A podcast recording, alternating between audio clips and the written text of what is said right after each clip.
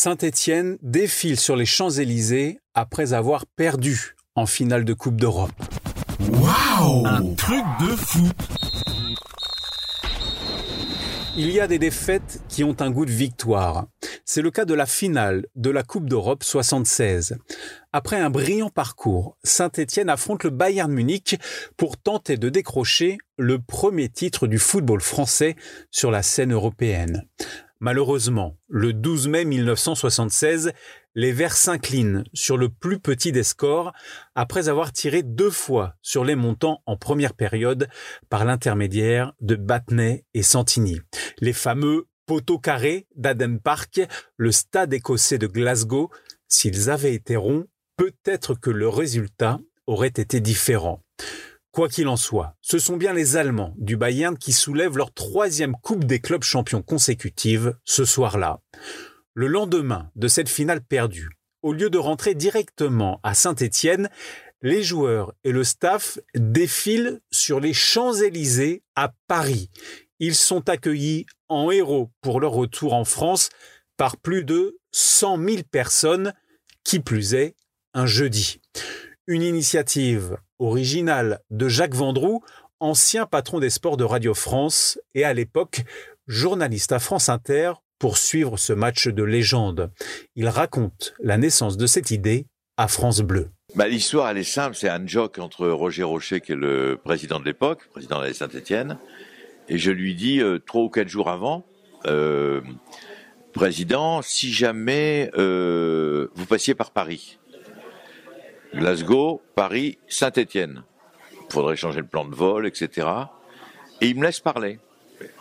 Et je me dis, bon, il m'écoute pas, il s'en fout, etc. Euh, euh, il n'en a rien à secouer de passer par Paris, il veut retourner à Saint-Étienne le plus vite possible, à mon avis, après la finale, quel que soit le résultat. Et il me regarde les yeux dans les yeux, il me dit, quoi qu'il arrive, et je réponds, oui, quoi qu'il arrive. Je suis d'accord. C'est exactement comme ça que ça s'est passé. On a gardé l'information secrète jusqu'au dernier moment on a tout organisé, c'est-à-dire qu'on a prévenu personne. Il fallait surtout pas prévenir les autorités parce que de toute façon, ils n'auraient pas donné l'autorisation.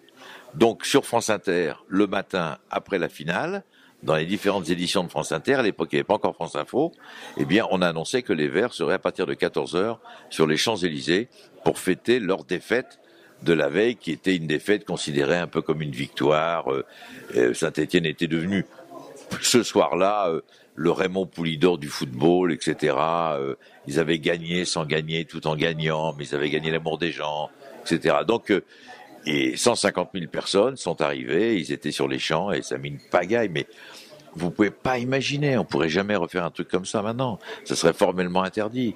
On a euh, la, police a été réquisitionnée au dernier moment.